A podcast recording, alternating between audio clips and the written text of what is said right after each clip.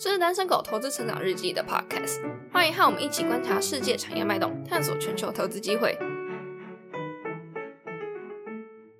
欢迎收听单身狗讲股，我是 Sky。本期节目由报投资赞助，报投资是由策略为主的股市投资数据站，整合了财务面、市场面、产业面、筹码面等多重面向的分析，将数据统整为简单清楚的图表，并能够以各种方便的方式导出，是台股投资人提高胜率的法宝。输入单身狗投资成长日记专属兑换序号 SD 一零三八，就可以获得十五天的爆投资 Pro 免费使用。也可以输入专属折扣码直接购买，折扣码会放在下方。那这次呢，Sky 帮大家带来的呢是主要是在纺织业的一个产业报告，巨阳以及如虹两家公司的一个公司介绍。那我们今天报告的流程呢是，首先我会先简单的介绍一下呃整个纺织业的一个产业概况，再来看一下说台股的一个纺织业两大巨头巨阳以及如虹他们的表现怎么样。好，那接那一开始的话，我们就进入到我们的产业的部分。那在产业的部分呢，首先要先跟大家讲一下，是说由于这个产业，也就是纺织业，其实他们在技术啊或者在原理方面，其实并没有太多的琢磨或者是太多的重点，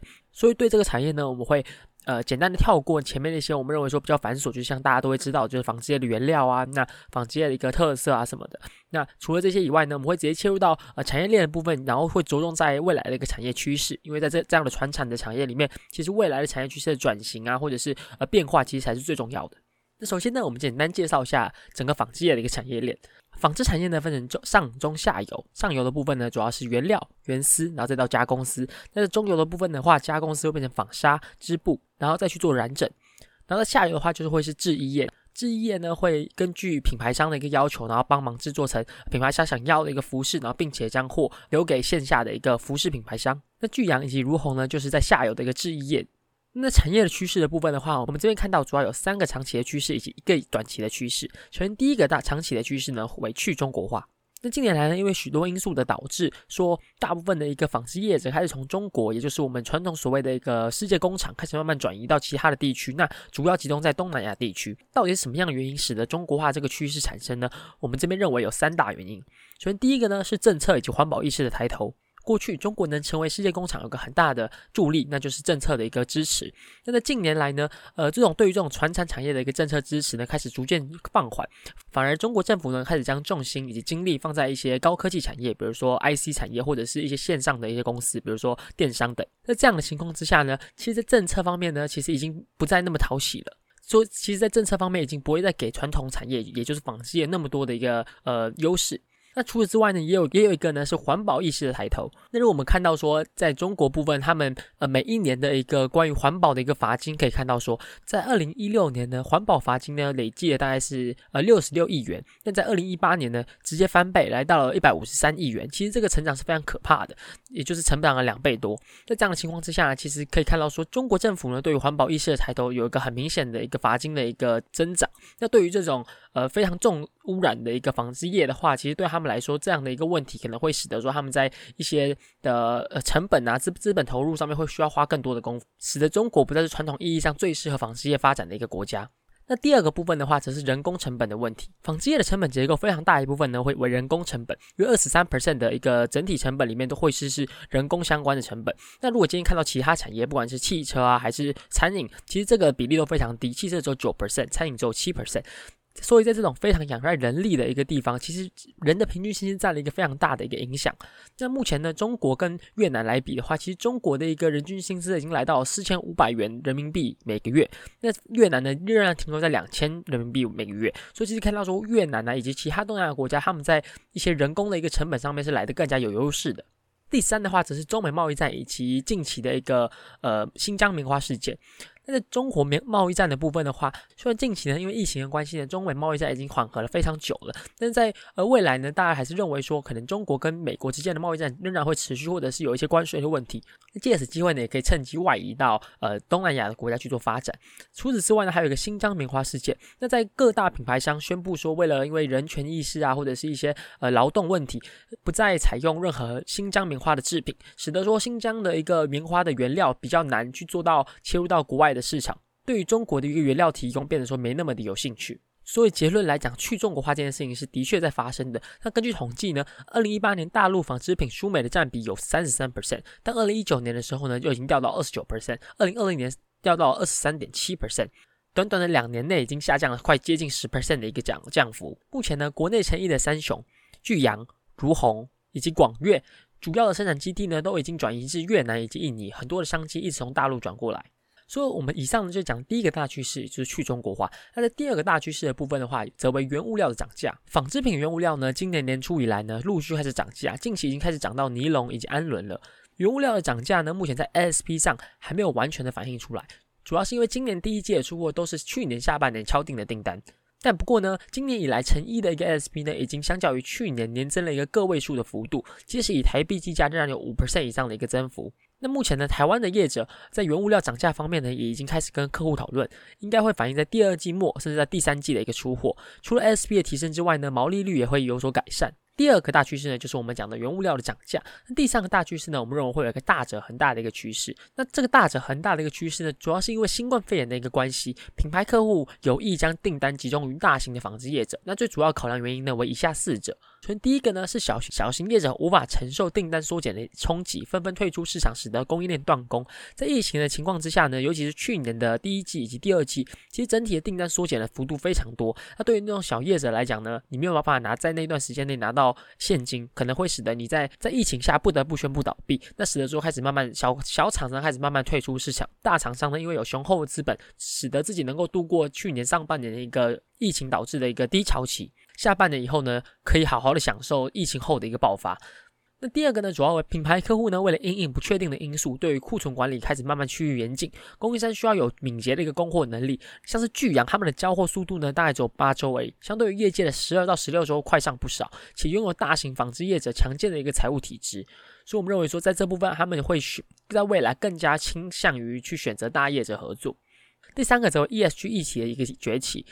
以台厂的一个主力客户 Target 为例，他们目前呢都需要要求供应商能够遵守 ESG 的原原则，并且提高了一个进入门槛。许多小厂商呢，因为没有现金啊，或者是没有资源去满足这样的一个 ESG 需求，所以被迫退出。那使得规模较大的供应商呢，如巨阳啊，以及如虹都能够呈现大者恒大的一个情况。那第四步的话，则为产能外移。在未来的时候呢，中国的纺织业者呢，再也没有受到以前像那种红利的一个资源。那在这种情况之下呢，势必要去做外移。那对于小厂来说，他们可能并没有那么多资源可以呃让自己的工厂外移至东南亚，使得被迫退出整个产业。这上面四个因素的夹杂之下呢，我们认为说，在未来纺织业者将会呈现一个非常明显大者恒大的趋势。未来纺织业的一个成长呢，也大部分都会由目前的龙头厂商所吃掉。那小厂呢，我们认为说会持续的衰退，然后慢慢的、慢慢的开始退出整个厂产业。那最后一个短期的一个呃产业趋势的话，只是因为最近疫情的爆发，导致隔离衣、防护衣等需求大增。那在今年五月中疫情爆发之后呢，市场对于隔离衣啊、防护衣的需求大增。国内有生产隔离衣啊、防护衣的一个纺织业者宏远啊、巨阳开始指出说，近期国内的一个销售量大增，都比之前增加了数倍。其中以抛弃式的隔离衣卖的最好。那市场预期呢，国内防护衣的需求强度呢，将会维持到六月，天增第二季的营运动能。那以上呢，就是我们认为说，在未来纺织业者会出现的四大主要趋势，分别为去中国化、原物料涨价、大者恒大，以及疫情导致的隔离衣、防护衣需求大增。那在了解完整个产业之后呢，我们接下来就开始切入到纺织业者的部分。虽然市面上大家都说台湾的纺织业是纺织三雄，但其实我认为，呃，目前看起来，我我比较相信是纺织双雄的一个概念，因为巨阳跟如虹的表现呢，明显的优于广越。目前外资的关注力道呢，也集中在这两以上这两家。所以接下来呢，我们就开始简单介绍一下这两家公司。首先，我们先来看看巨阳。巨阳呢是亚太地区知名的一个成衣制造商，主要业务呢为成衣的设计、制造以及销售。客户呢为全球以及区域的大型成衣零售商，是全球第五大的一个成衣代工商。主要提供的服务呢包括材质开发、供应商管理、搜寻、款式设计等各项产品的研发与制造，均累积了无数经验，能够提供客户一个多样性的选择以及一次性构筑的呃服务。那除此之外呢？除了本身在本业，也就是在纺织业下游做的非常好以外呢，巨阳呢也很早开始布局垂直整合的一个服务。二零一零年呢，成立了巨亿实业，切入到上游的布料采购。二零一三年呢，入主了南纺的子公司南方纺织。掌握了原料品质以及降低了采购成本，透过一站式的采购模式以及 ODM 一条龙的服务，让客户集中下单，并且能够在巨阳完成，以减少客户的成本，并且增加客户的粘着度，成功掌握了大者很大的一个竞争优势。而那在营运表现的部分的话，巨阳在功能性的一个服饰产品的比重持续的有在上升，在二零二零年的一个服饰的比重呢来到二十四 percent。那么认为说在未来啊，呃，运动相关的一个营收将会持续的增加。目前国外的一个流行呢，几乎都是着重在功能性以及运动服饰，能够同时掌握了一个时尚以及舒适性的两者特质，使得说在这部分的一个产品呢销量特别的好。那根据 Morgan Stanley 他们的预估呢，占比将会从二零二零年的二十四 percent 飙升到二零二二年的三十三 percent。那这部分的一个比重呢，将会持续的扩大。这部分呢，也是巨阳产品毛利比较好的部分。那这有有部分进一步的提升他们的一个获利能力。那接着我们来看看他们的客户，目前巨阳的客户呢，Gap 占了二十三 percent。日本的客户呢占了二十二 percent，Target 占了二十 percent，Coles 占了七 percent，Walmart 占了六 percent，那其他分别为二十二 percent。说大部分的一个订单呢都集中在 Gap 以及 Target 身上，两者加起来呢快接近了五成。而在营收的一个地区分别的话，目前呢大部分的订单呢都是以美国为主，美国的一个比重呢来到七十四 percent，那其他的二十五 percent 呢为亚洲地区，而亚洲地区呢又以其中二十二 percent 为日本客户。目前公司的客户呢，以及出口地区呢，几乎都是以日、美国以及日本为主。这边我们需要特别去注意他们的一个客户。由于这种纺织代工厂，其实他们的一个营收啊，以及订单的状况呢，其实都会需要仰赖于我们看其他业者的一个营运表现。如果今天巨阳的一个最大的两个客户 Gap 跟 Target 他们的表现呢，都超过了预期，那也可以合理推估说，在未来几个月，巨阳订单以及业绩都会有所成长。那就例如来说好了，呃，法人在今年上半年的时候呢，对于 Gap 上修了他们的营收展望。那其中受惠最大的话就是台场的巨阳。那也因为这个原因的话，该法人呢给予了巨阳一个买进的一个平等。所以可以看到说，在呃，对于研究这些公司来说，我们其实会需要花非常多的时间去看说他们上游的一些品牌商的一个销售状况，然后去判断说巨阳在未来的一个营运表现。那目前巨阳的这个订单呢，到年底就大致确定了。现在开始呢，在主要是在谈明年首季的一个订单。现在看起来呢，明年的一个需求呢，仍然是非常好的。那除此之外呢，巨阳也也巨阳也表示说，为了反映物价的一个成本，预计目前的下半年的 S P 将会有所成长。那我们认为说，这个幅度可能会是先前我们提到的大概大概是五 percent 以上的一个幅度。原物料的涨价呢，能够直接转移给品牌商，这代表说公司的获利能力并不会因为原物料的涨价而有所衰退。第三部分的话，我们就来简单看一下他们的扩厂计划。不管是巨阳呢，还是如黄，他们在订单上面都呈现一个非常满载的一个状况。所以两者对于未来的一个扩厂计划呢，都向投资人提供了非常多的一个资讯，以让投资人判断说未来的产能是否能够跟上呃客户的一个订单数。目前呢，巨阳在二零二零年的一个资本支出的预计呢，来到了七点一亿元。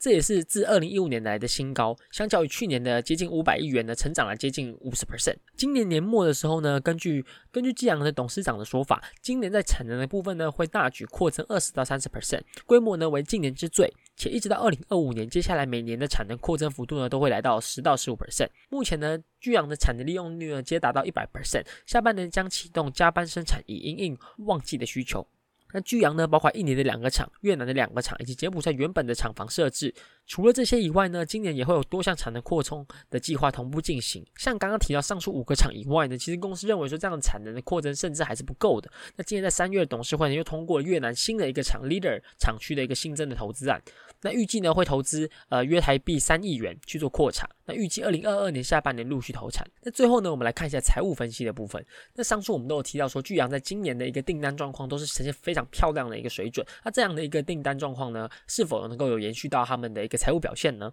首先呢，我我们会分成年、季以及月去看呃巨阳的一个营收表现。首先第一部分，我们去看年，在二零二零年的时候呢，营业收入呢呈现了一个负八 percent 的衰退。那主要原因呢，也是因为上半年疫情导致的订单缩减。有个特别亮点，我们可以看到是毛利率却呈现了一个非常明显的一个增加，毛利率从二十 percent 成长到现在二十二点五 percent，这二点五 percent 对于一个船厂来说，其实是一个非常明显的一个增长。那也是公司首次这年的一个毛利率突破了二十二 percent 的一个大关。但是季的部分的话，可以看到说，在今年第一季的一个营业收入呢，成长了十一 percent，毛利呢甚至成长了更多。今年第一季的毛利呢，来到了二十三点五 percent，相较于去年第一季的十九点六 percent，成长了四 percent。这也是因为我们先前提到产品组合的改善，以及大者恒大趋势下公司的溢价能力的提升。那看完年跟季都可以看到说，不管是在 Q one 还是去年整年，他们的营运表现以及获利能力都是非常好的。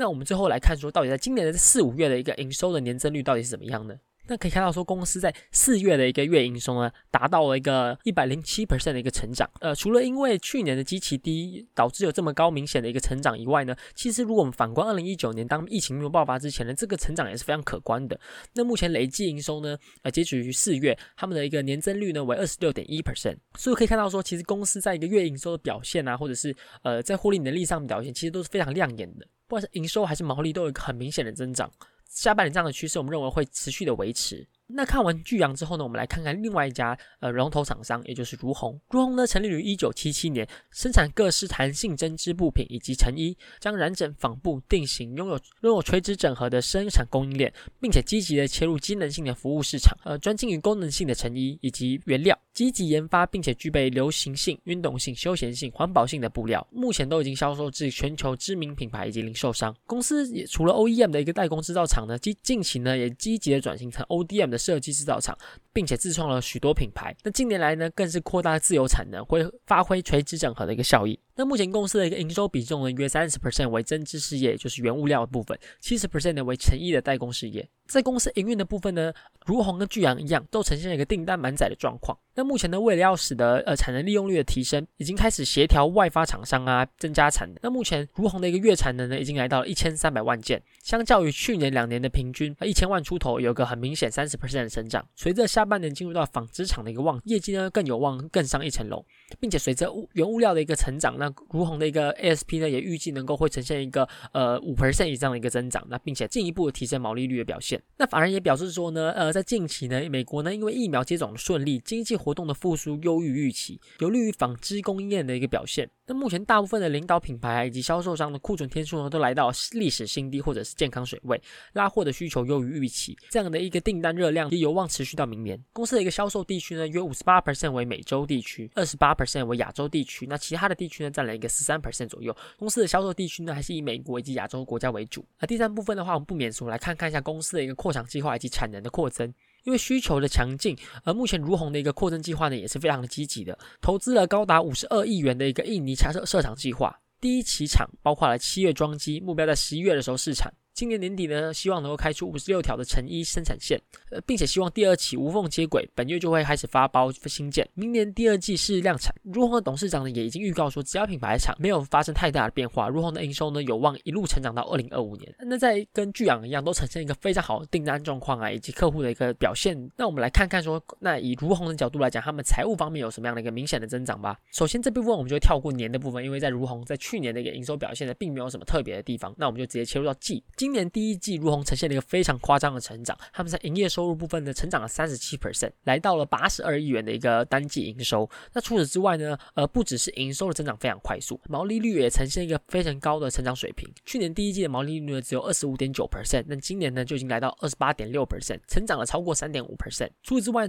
公司的成本管控能力也有所提升。呃，我们刚刚讲到说毛利率成长大概只有三点五 percent，但看到呃营业利率的差额呢却接近了五，这一点五 percent 的差额呢也是公司对于成本控管的能力展现，并且这这样的一个营运表现呢，一路导到了一个 EPS。那目公司在第一届 EPS 呢达到四点九五元，相较去年同期的二点五四元，成长了快接近一倍。接下来呢，我们来看看他们在月营收方面的表现。那月营收的表现呢，如虹更是夸张，除了一二月都维持了二十 percent 以上的成长呢，三月的年成长呢，甚至来到六十四 percent，四月呢更来到一百一十二 percent，这样的一个成长呢，使得说前四季的一个累计营收相较于去年同期成长了五十一 percent。可以说公司在月营收方面的表现呢，也是非常的夸张。就算是去年因为疫情的关系呢，如果我们反观二零一九年呢，也前四月的一个表现呢，也接近有一个四十 percent 的一个成长。看到说公司目前的一个营运表现现在，真的是非常亮眼。最后呢，我们来简单帮如虹以及巨阳去做一些财务的对比。那首先第一部分的话，只是在资本支出占营收的一个比例。目前如虹呢，对于一些资本支出的投入呢，是纺织三雄之最。未来呢，也